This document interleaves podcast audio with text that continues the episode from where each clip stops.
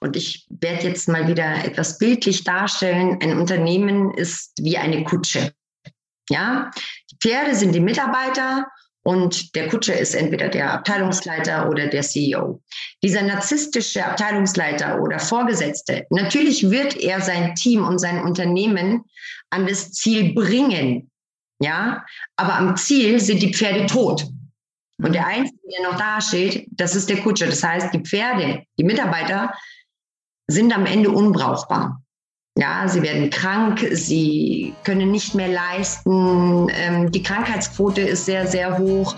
Und wenn ich diese Dinge merke als Vorgesetzter, dass zwar Leitung, äh, Leistung erbracht wird, aber zu einem sehr hohen Preis für die Mitarbeiter, dann ist definitiv die einzige Möglichkeit. Hey, ho! Willkommen zur Show. Leadership is a Lifestyle direkt in dein Ohr. Ganz egal, wo du grad bist, ganz egal, was du grad machst. Das ist alles, was du wissen musst, zusammengefasst. Du willst nach oben oder dass alles so bleibt. Du willst ein bisschen glücklicher oder erfolgreicher sein. Du willst, dass du Ziele erreichst. Dann nimm dir doch die nächsten Minuten für dich Zeit. Denn das ist, was Leadership is a Lifestyle heißt. Ähm, da sich von solchen Angestellten, solchen Mitarbeitern zu trennen. Denn man muss es einfach immer wieder betonen, Narzissten zerstören. Hm. Das Gleiche ist dann wahrscheinlich auch umgekehrt. Ne? Ja. Sagen wir mal, ich bin Führungskraft. Ich sag mal, ich bin ja. zum Beispiel Geschäftsführer in einem Unternehmen, macht mir auch alles riesig viel Spaß. Nur, äh, ich sag mal, der CEO, an den ich berichte, ähm, ist ein Narzisst. Heißt das für mich dann auch entweder unterordnen oder das Weite suchen oder würdest du sagen, hm, weil ich sag mal, so ein Geschäftsführer hat ja auch schon eine gewisse stabile Persönlichkeit oder mhm. sollte er oder sie ja zumindest haben. Ähm, such das Weite, sieh zu, dass du mittel- oder langfristig das Unternehmen verlässt?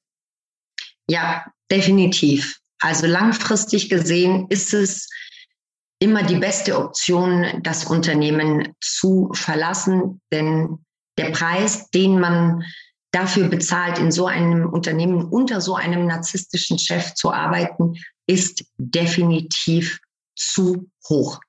Du hattest in unserem Clubhouse-Talk, finde ich, noch einen ganz interessanten Ansatz gebracht, ähm, dass du auch ähm, wenn du mit so einem Narzissten zusammenarbeiten, arbeitest, auch in so eine Beobachterrolle gehen solltest.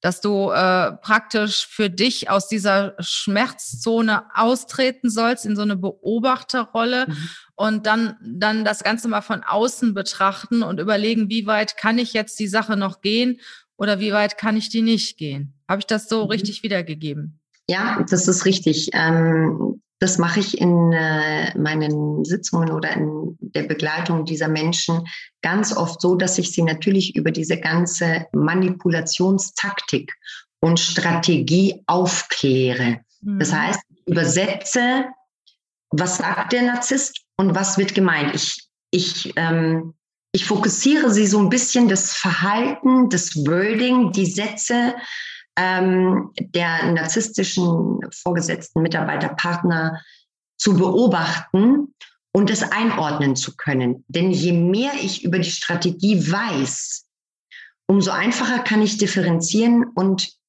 auch da ist dann ein Schritt mehr getan, in diesen Löslösungsprozess hineinzusteigen und zu kommen. Und dazu ist es, wie gesagt, unabdingbar, dass man über Narzissmus, die Strategien, die Methoden, die Verhaltensweisen informiert ist. Also was ist Gaslighting zum Beispiel?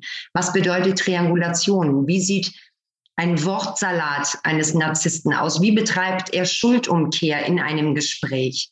Das sind alles Dinge, auf die ich ähm, die Menschen, die zu mir kommen, hinweise, sie darüber aufkläre und somit eben den Schritt zur Abgrenzung möglich mache. Du hattest ja auch noch einen Ansatz gebracht, dass die Narzissten auch, ich sag mal, schnell vergessen, was sie gesagt und entschieden haben, mhm. wenn das nicht mehr so erfolgreich ist, ne? Ja, ist ein ganz großes Merkmal der Narzissten, auch narzisstischer Chefs, ähm, dass sie ja sehr schnell vergessen, was sie gesagt haben, äh, was sie zugesagt haben, ja, und was sie da ähm, vielleicht sogar äh, von dem Mitarbeiter schriftlich äh, protokolliert äh, worden ist und festgehalten. Und das sagen sie trotzdem, nee, das habe ich so nie gesagt. hören Sie doch mal besser zu. Ich wiederhole jetzt nochmal, warum verstehen Sie das nicht? Ähm, also es wird sehr viel vergessen, um sich nicht klar zu positionieren. Denn klar positionieren heißt, folgedessen auch äh, Verantwortung zu übernehmen, was Narzissten nicht tun. Ich wollte nur mal kurz nochmal ähm, einbringen. Also wenn ihr Christina und mich auch bei dem Gespräch gerne sehen möchtet, schaltet einfach mal YouTube ein. Wir sind auch in YouTube zu sehen. Christina, ich habe ähm, noch eine Geschichte, die ich auch gehört habe im Zusammenhang mit dieser Studie. Würde mich auch mal deine Meinung zu interessieren. Ähm, dass Narzissten an dem festhalten, was sie mal entschieden haben. Das heißt, äh, sie haben zum Beispiel ein Projekt entschieden und das wird dann durchgeführt bis zu Ende, obwohl sie vielleicht zwischendurch mal feststellen, das funktioniert nicht. Und Mitarbeiter und alle möglichen Leute reden auf sie ein, hey, das funktioniert nicht, aber sie wollen es trotzdem bis zu Ende machen, einfach mhm. äh, um sich nicht die Blöße zu geben. Hast du da auch schon so eine Erfahrung gemacht?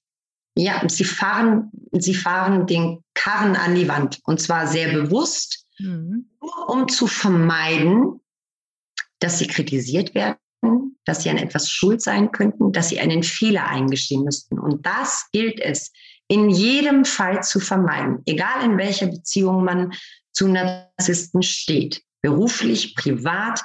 Diese Maske des Perfektionismus, dieses grandiosen Selbst, darf nie nicht beschädigt werden und darf nie nicht kritisiert werden. Also das wahre Ich, das Normale, wie jeder Mensch von uns Fehler macht, eine Schuld eingesteht oder Verantwortung übernimmt, das fehlt Narzissten definitiv. Und deshalb wird da, egal welche Verluste damit einhergehen, dieses Projekt oder diese Beziehung festgehalten. Ja. Es ist doch eigentlich kurzfristig gedacht, weil am Ende äh, ist doch die Blamage noch viel größer, oder? Aber dann sind es wahrscheinlich wieder andere schuld. Natürlich, es sind immer die anderen schuld, grundsätzlich. Sie sind so geschickt, dann die Schuld im Außen zu suchen und im Gespräch dann auch. Also nehmen wir mal an, eine Führungsposition wechselt das Unternehmen und in, aus der Vita geht hervor, ja, dass dieses Unternehmen Insolvenz angemeldet hat oder äh, das Projekt nicht äh, geklappt hat und viele Verluste eingefahren worden sind. Der Narzisst wird in seinem neuen Umfeld alles andere kritisieren, die Mannschaft, die Unternehmenskultur, die Mitarbeiter, nur um nicht als der Schuldige oder der Verantwortliche dazustehen. Das wird um jeden Preis vermieden. Deshalb eben auch in dieser Studie, dass man sagt, okay, ähm, Narzissmus ist zwar nicht der einzige Grund, warum wirtschaftlicher Schaden da angerichtet wird äh, und immer noch werden wird, auch in Zukunft, sondern tatsächlich diese narzisstische Verhaltensstruktur, die trägt maßgeblich dazu bei. Sehr interessant. Ja, jetzt haben wir ja eben schon gesagt, hey, was machst du denn, wenn du äh, direkt unmittelbar mit einem Narzissten zusammenarbeitest? Deine Idee war schnell das Weite suchen, aber das kann ich ja auch nicht immer. Ne? Ähm, ich bin ja auch manchmal ein Stück weit abhängig, vielleicht auch in irgendeiner Ausbildung oder ähm, möchte auch aus irgendwelchen Gründen jetzt nicht gerade deswegen wegen einer Person meinen Arbeitsplatz verlassen. Hast du da noch ein paar Tipps für die Leute, die wirklich jetzt in dem Moment auch noch einen Moment aushalten müssen, wie sie sich verhalten sollen, wenn sie mhm. mit Narzissten zusammenarbeiten, ohne große Schäden davon zu tragen?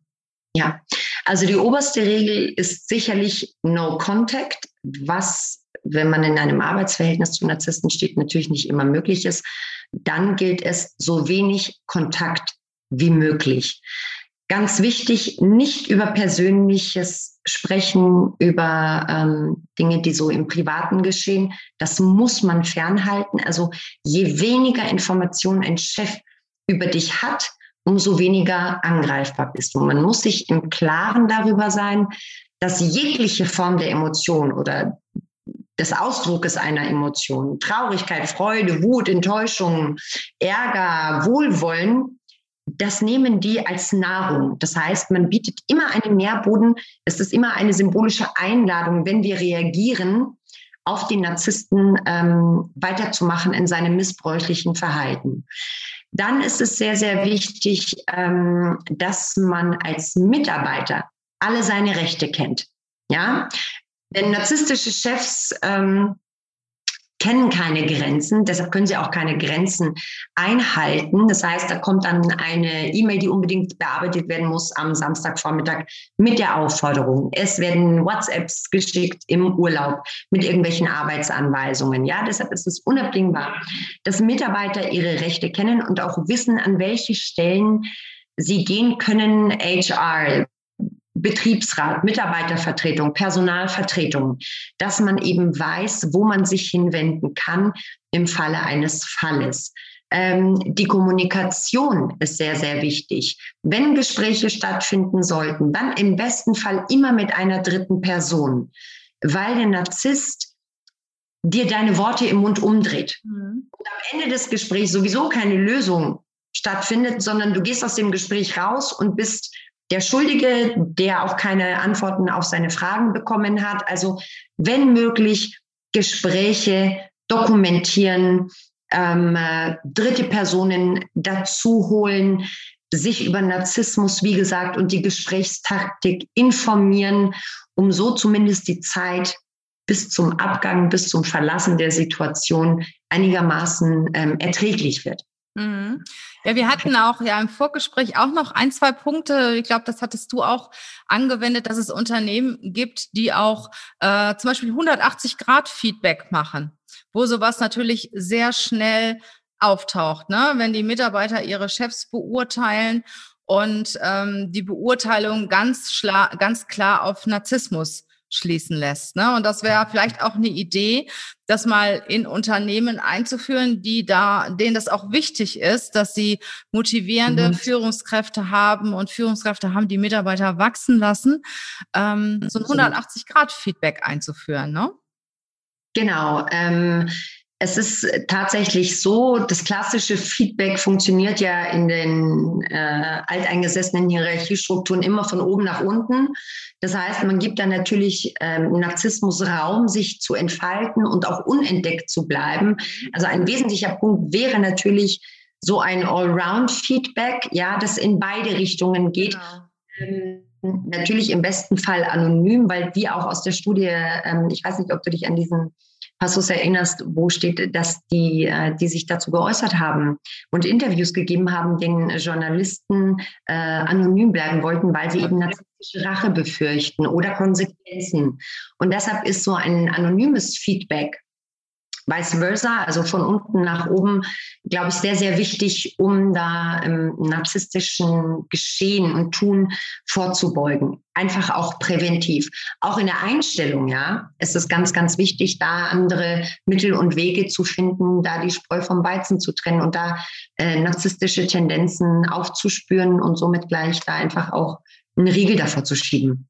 Ich meine, es ist ja, gibt ja auch Unternehmen, da ist das definitiv nicht möglich. Ne? Also ich sage mal zum Beispiel ein Familienunternehmen, wo mhm. der Oberste oder der Inhaber der Gründe ganz klar ein Narzisst ist und da kannst du nichts gegen machen. Ne, den kannst du nicht da äh, wegbeordern, äh, kannst höchstens auf die nächste Generation hoffen und hoffen, hoffen, dass sie halt nicht so narzisstisch veranlagt sind. Was ich auch noch gehört hatte, dass es gut ist, ähm, dir Verbündete zu suchen. Ne, dass du vielleicht mal mit mhm. einem Kollegen sprichst, hey, siehst du das auch so? Und dann vielleicht auch mal zusammen ein Gespräch mit dem Chef suchen. Du hast ja auch gesagt, auch am besten nicht alleine, sondern mit mhm. jemandem zusammen. Ähm, was auch gut ist, ist halt auch Grenzen aufzeigen, auch dem Chef zu sagen, hey, bis hierhin und nicht weiter, weil manchmal ist es ja so, ein Chef weiß ja auch, dass er seine Mitarbeiter braucht ne, oder dass sie ihre Mitarbeiter brauchen. Und auch einem Narzissten muss bewusst sein, wenn hier mein ganzes Team geht, dann dann bin ich derjenige, der der überhaupt nicht mehr erfolgreich ist. Ne? Und ich habe das, ich war ja lange als Personalleiterin in einem Konzern tätig und ich habe das zweimal erlebt, dass ein Team geschlossen ähm, zur Unternehmensleitung gegangen ist und hat gesagt, mit dieser Führungskraft arbeiten wir nicht mehr. Wenn die weiter an dieser Stelle bleibt, geht das, verlässt das Team geschlossen das Unternehmen. Und ich muss ja. mal sagen, äh, da bist du aber als Narzisst ziemlich arm dran in dem Moment, ne? Ja, absolut. Und das ist auch eine ähm, eine Idee oder ein, ein, ein sehr wichtiger Hinweis, dass man sich mit Kollegen austauscht. Ja. Man darf nicht vergessen, ein Prinzip eines narzisstischen Chefs ist, teile und herrsche. Ja, also ein geschlossenes, in sich verbündetes Team, ja, ist Gold wert. Ja. Dazu kommt es leider in den seltensten Fällen, weil durch dieses Gaslighting und diese Manipulation die Wahrnehmung jedes Mitarbeiters ja sehr geschwächt ist. Das heißt, man traut sich gar nicht mit seinen Äußerungen ähm, und Beobachtungen und seinen ähm, Wahrnehmungen mit anderen darüber zu sprechen, weil man ist nicht nur einzeln geschwächt und verängstigt worden durch diese ganzen Taktiken der Einschüchterung, der Beleidigung, der ständigen Kritik und der Angstmacherei, sondern es findet ja auch im Kollektiv statt. Das betrifft ja das gesamte Team. Und wenn du da zehn einzelne verängstigte Mitarbeiter hast, ja, verunsicherte, dann sprechen die da auch nicht drüber, weil sie immer Angst haben, dass sie alleine dastehen, dass vielleicht mit ihrer Wahrnehmung was nicht stimmt. Denn narzisstische Chefs schaffen es ja, immer wieder die Verantwortung und die Schuld bei den, auf die Mitarbeiter umzulegen. Das heißt, und zwar, das machen sie so lange, bis die Mitarbeiter wirklich glauben, äh, mit ihnen stimmt etwas nicht. Ja, diese Zweifel überwiegen. Und deshalb ist es ganz, ganz wichtig, sich unter Kollegen auszutauschen, über Gefühle sprechen. Wie nimmt man das wahr? Und äh, ja, dann hat man Erfolg. Mhm. Und da gibt's ja auch noch einen weiteren Tipp. Der ist zwar sehr umstritten, da muss ich auch dreimal drüber nachdenken, aber die Strategie könnte auch aufgehen. Ja, den Narzissten erfolgreich machen. Das heißt, wenn ich jetzt wirklich für mich äh, eine gewisse Zeit in einem Unternehmen bleiben muss, sag mal, ich bin in der Ausbildung oder möchte mich auf die nächste Stufe weiterentwickeln, dass ich alles dafür tue, dass dieser Narzisst erfolgreich ist. Das heißt, dann supportet er mich ja, er will mich ja behalten, weil ohne mich hätte er ja nicht so viel Erfolg oder sie. Und dann geht's mir auch einigermaßen gut, wenn ich das tue. Das ist ein Trugschluss, das ist eine Illusion. Okay. Man kann es Narzissten nie recht machen. Egal was man tut, es wird nie genug sein. Denn selbst diese Ja-Sager, ja, die einen Narzissten umgeben und mit denen er sich auch umgibt, haben irgendwann ein Ablaufdatum und dann kommen neue. Denn es ist auf Dauer physisch und psychisch einfach nicht machbar, lange Zeit an der Seite eines Narzissten zu bestehen. Und deshalb bin ich ganz und gar dagegen zu sagen, dass man diese emotionale Zufuhr in Form von Bewunderung und ihn erfolgreich machen ähm, funktioniert. Ich bin der festen Überzeugung davon, dass es ähm, mhm. der falsche Weg ist.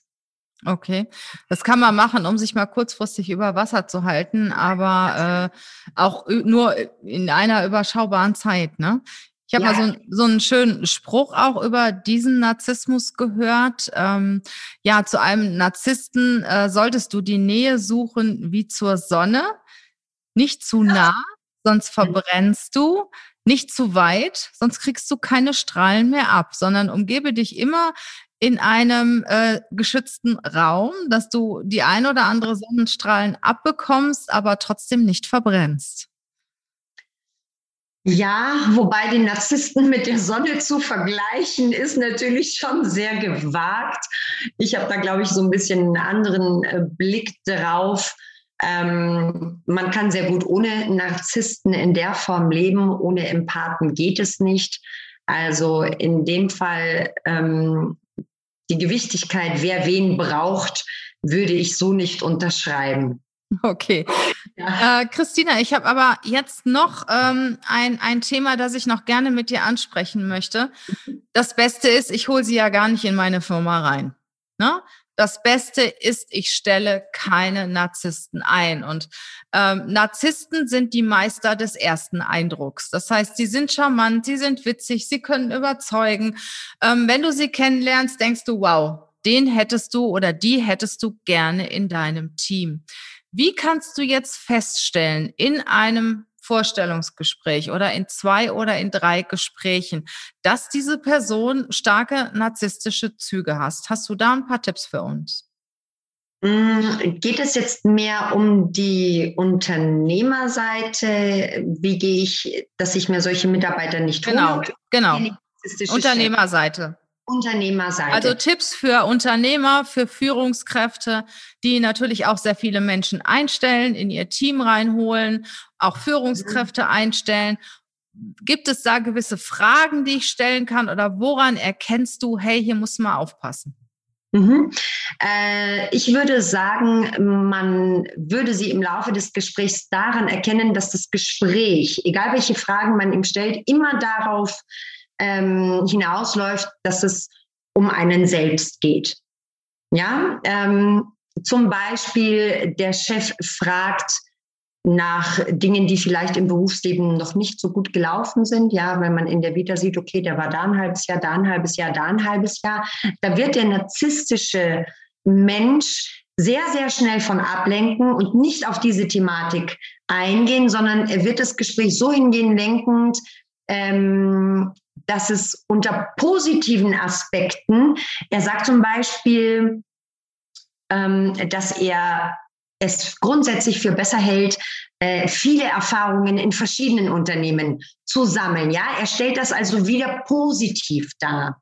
Man kann ihn kaum zur Verantwortung ziehen, wenn man so ein bisschen ähm, die Eigenverantwortung dahinter fragt. Da wird man sehr, sehr schnell fündig, weil man merkt, dass das Gesprächsthema ähm, wieder auf ihn gelenkt wird, auf seine Stärken, auf das, was er nicht alles schon vollbracht hat, welche Menschen er kennt, mit welchen Leuten er in Beziehung steht, welche Kontakte er hat.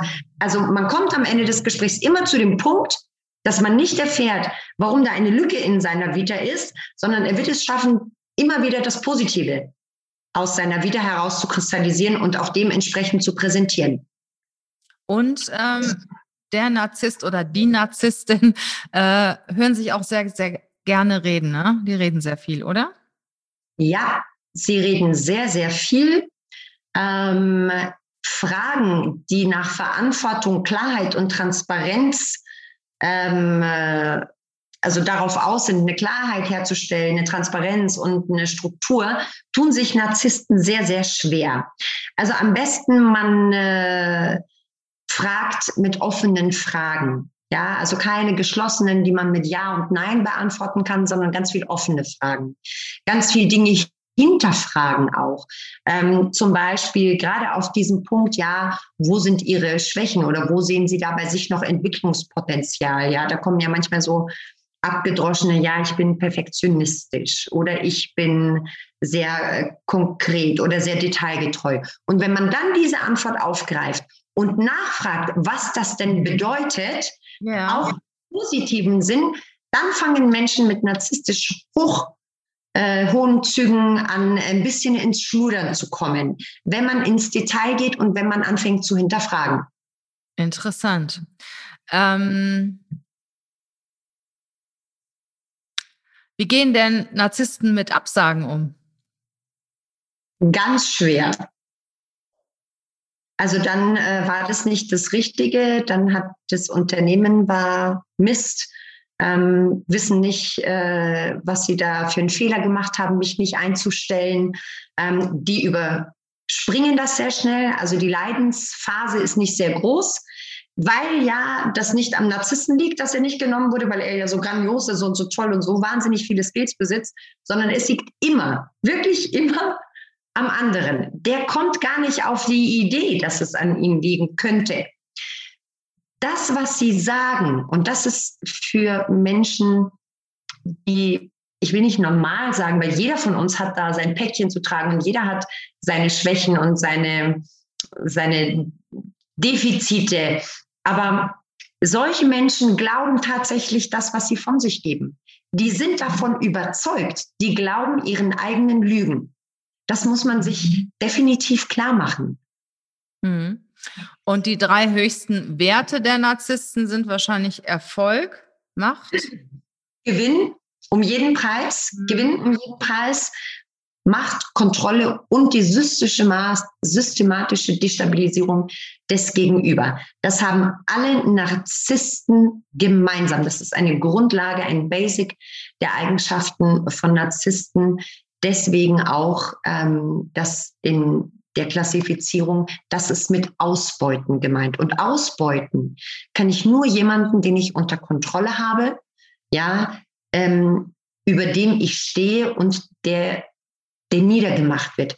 Den kann ich ausbeuten. Sehr schön. Ich denke, wir haben jetzt ein richtig schönes, rundes Bild zum Thema Narzissmus. Und Christina, ähm, du bietest ja auch Beratung und Unterstützung an. Magst du da mhm. noch ein paar Themen, äh, noch ein bisschen was zu erzählen?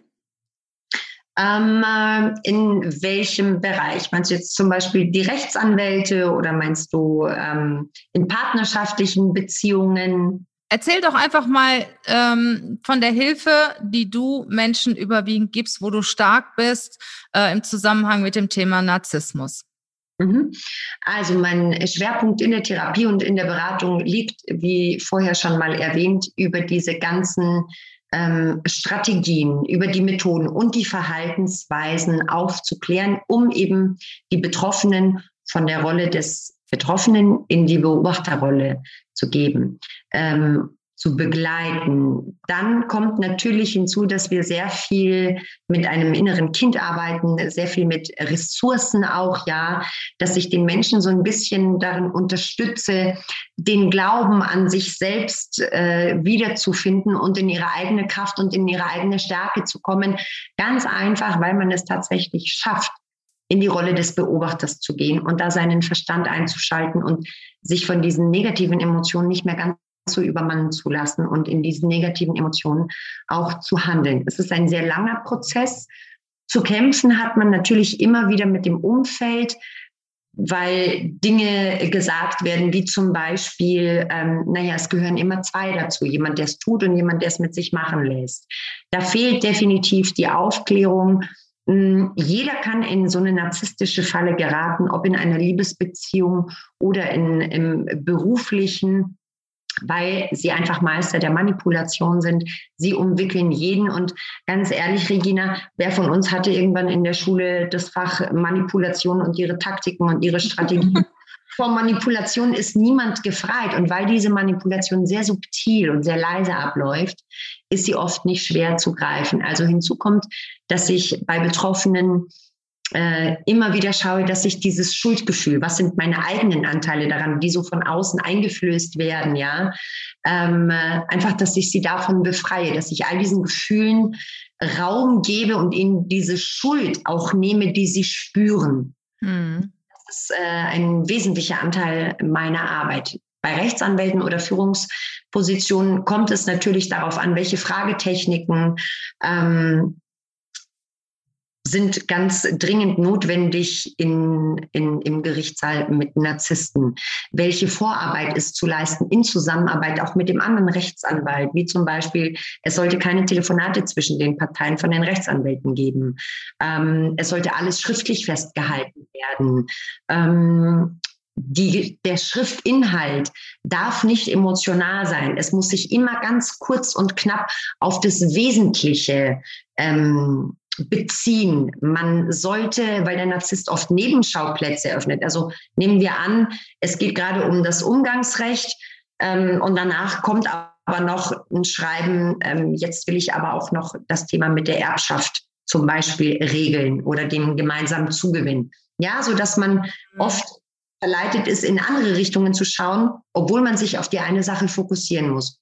Und da berate ich, unterstütze ich, wie diese Mechanismen dann in den verschiedenen Bereichen einfach aussehen und wie man dann zu seinem Ziel kommt. Denn sie sind besiegbar. Es ist eine, hm, es ist ein Irrglaube zu sagen, dass man Narzissten nicht besiegen kann.